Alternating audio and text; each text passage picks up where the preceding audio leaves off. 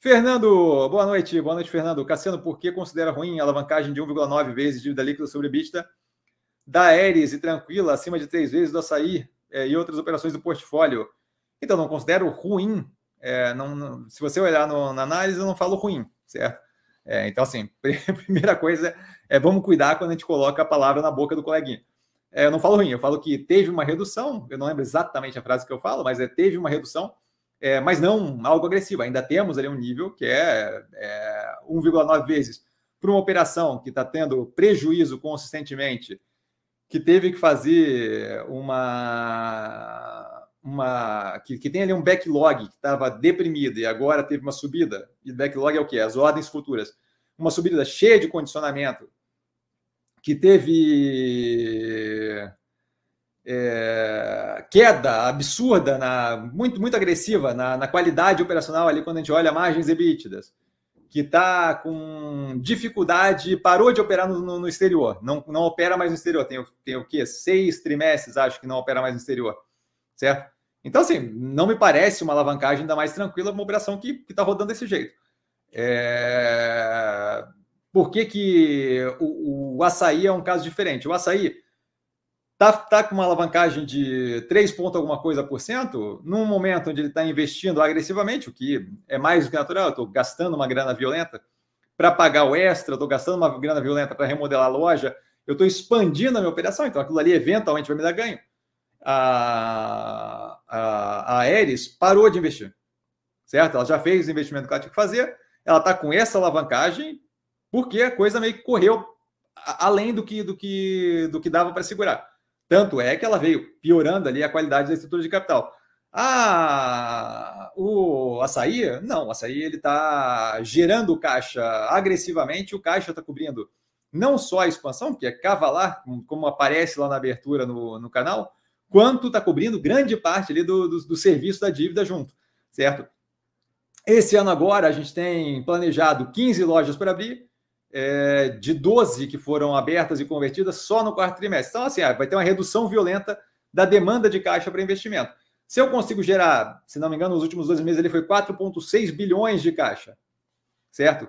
3 ponto alguma coisa era só investimento. E eu não tenho mais os 3 ponto alguma coisa para fazer, quanto caixa vai sobrar ali para pagar minha dívida? Vai sobrar uma quantidade considerável, certo? Durante esse período, com a alavancagem lá em cima, ainda assim a operação dá lucro, certo?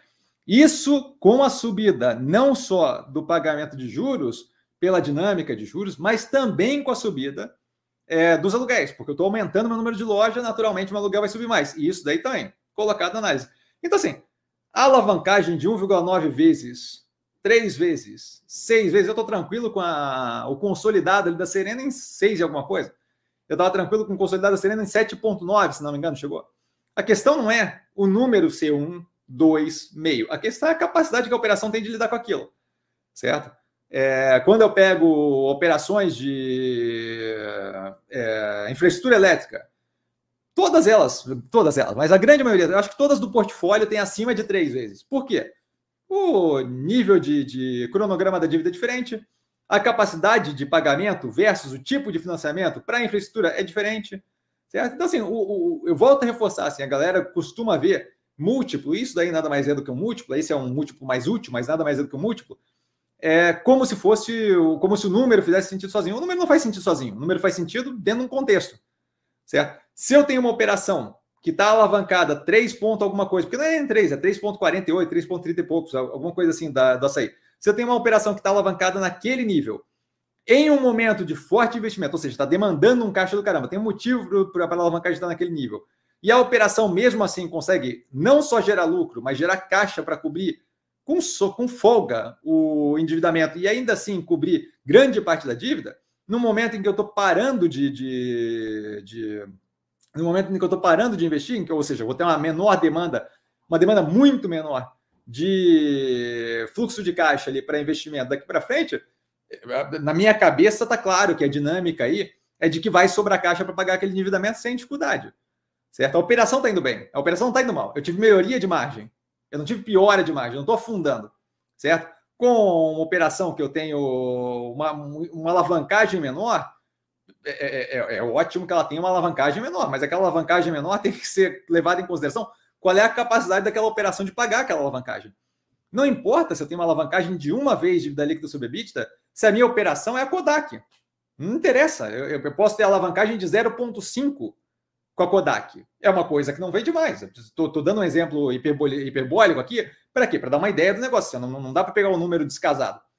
A operação da Aeres, na minha visão, claramente com dificuldade de rodar. É só você ver o que a gente, a gente vê agora que a gente vem acompanhando a operação, certo? É, você vê ali a operação com vários números mostrando, olha, estamos com dificuldade de rodar, margem decrescente, por aí vai, prejuízo consistentemente certo? Já a parte do prejuízo que teve menor aumento dessa vez, se não me engano, é porque é sobre uma proporção muito menor, porque teve uma queda de faturamento agressivo. Você tem ali um aumento do backlog que parece uma mágica nesse, nesse, nesse, nesse trimestre, mas que vem em cima de um contrato todo cheio de caveats, todo cheio de, ah, talvez, se, por acaso, caso eu queira, se não, não, e blá, aquilo não é um contrato, aquilo não vale nada. Aquele backlog, ele vale zero. Por quê? Porque é cheio de, de, de, de, de é cheio de se por um acaso.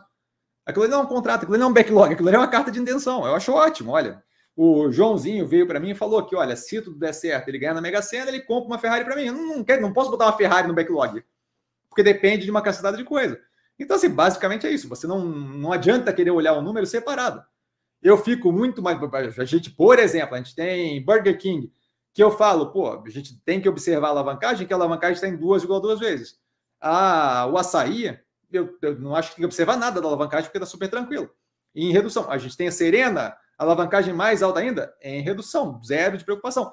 O Burger King, que tem uma alavancagem menor, dívida líquida sobre EBITDA, é um ativo que não tem a mesma condição ali de lidar com uma alavancagem que um açaí está tendo, que uma Serena está tendo. É basicamente isso. Não, não, se avalia número separado da situação da empresa.